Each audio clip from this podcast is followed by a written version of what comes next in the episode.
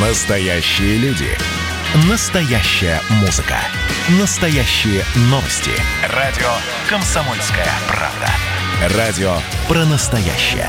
97,2 FM. эм. Россия и Беларусь. Время и лица.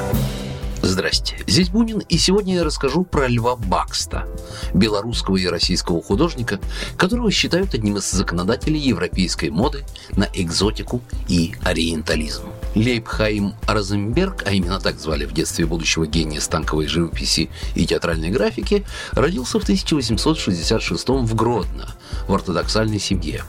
Детство и юность он проводит у своего деда в Петербурге, где у мальчика возникает первый и неподдельный интерес к искусству. Даже не закончив гимназию, он поступает в Академию художеств. Но, впрочем, ее он тоже не заканчивает, а первые деньги зарабатывает, иллюстрируя книги в петербургских издательствах. В начале 90-х он начинает выставляться на первых выставках. Кстати, тогда же он и берет псевдоним Лев Бакст. В 1893 он уезжает в Париж, здесь меняет имя на Леон и основательно учится живописи, попутно продавая порой за бесценок собственные картины. Во время одного из приездов в Петербург Бакст знакомится с Александром Бенуа и его кружком. В него тогда входили художники, писатели и любители искусства, которые позже образовали художественное объединение «Мир искусства».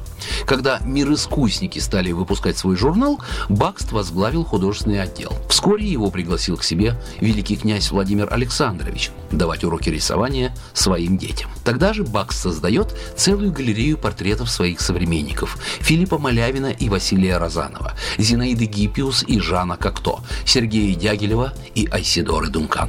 В 1903-м Леон Бакст впервые создает декорации для спектакля и эскизы театральных костюмов. Братья-балетмейстеры Николай и Сергей Легаты из петербургской императорской труппы просят художника оформить их балет «Фея кукол». Александр Бенуа позже вспоминал об этом событии. С первых шагов Бакс занял прямо доминирующее положение и с тех пор так и остался единственным и непревзойденным. Вскоре Бакст вновь уезжает в Париж. Там к нему приходит настоящая мировая слава за театральные декорации, объемные, многослойные и сказочные. Он оформляет балеты Дягилева для его парижских русских сезонов. По эскизам Бакста шьют костюмы для артистов императорских театров.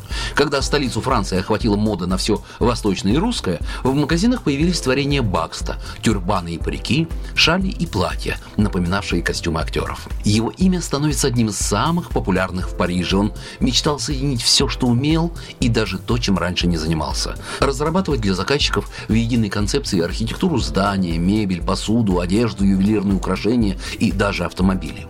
Наверняка это получилось бы столь блистательно, как все, за что брался Леон Бакст. Но он просто не успел. Программа произведена по заказу телерадиовещательной организации Союзного государства. Россия и Беларусь. Время и лица.